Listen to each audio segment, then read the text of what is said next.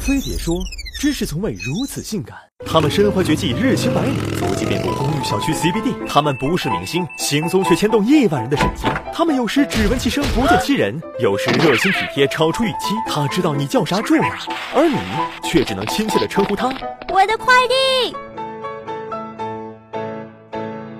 快递和房产中介、外卖配送员一起，秉承三大走在路上的职业。他们大多二十来岁，学历高中上下，却有着超强的记忆力，方圆百里路线门清。他们和群众打成一片，时而和你短信耍宝，时而卖萌苦中作乐。随着全民网购的普及，快递员成了剁手族生活中不可分割的一部分。尤其对广大女性来说，快递小哥已经成为他们每天最想见的男人，重要程度不亚于男票。毕竟男票掏钱姿势再帅，也敌不过快递小哥送货快。于是，快递小哥纷纷迎来了职业生涯的高潮。截至二零一六年年初，全国快递员大军超一百一十八万。要是把他们手脚相连，可以从北京连到广州。即便如此，快递小哥还是供不应求。一个快递员每天要送六十至八十个快件，平均每十分钟就要送出一个，期间还包括吃喝拉撒的时间。要是碰上节假日高峰期，每天十二个小时连续工作，简直家常便饭。俗话说，躲得过初一，也躲不过双十一。在这个男人割肾、女人剁手的节日里，快递却成了唯一断腿的人。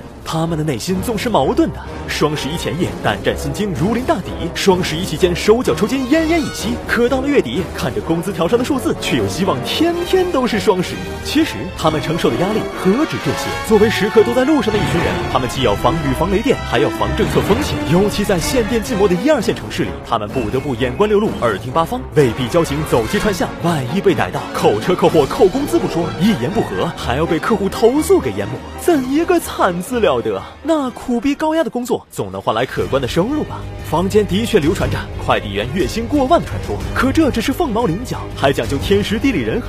一般来说，快递员收入主要来自底薪加快件提成，底薪从几百到几千不等，送件提成一般为五毛到一块，收件则按运费的百分之十提取。福利好的快递公司还有几百元话费和邮费补贴，加起来能拿五六千算是不错的，但距离万元户还差好几条街。这份工既费神又费力，职业的特殊性还导致他们普遍都单身。一项名为“十大光棍职业”的调查报告显示，快递员以跻身前四，与作家、民工、歌手齐头并进。他们给别人的老婆送东西，也给一些人送去老婆，钱没挣多少，自己倒是被剩下了。坦率地说，快递员也是有过人之处的。就像你无法叫醒一个装睡的人，他们却可以；你从未见过女友的真容，他们也可以；你不能叩开所有女人的大门，他们依然可以。他们带来你想要的东西，只求你留下一个签名，还有好评。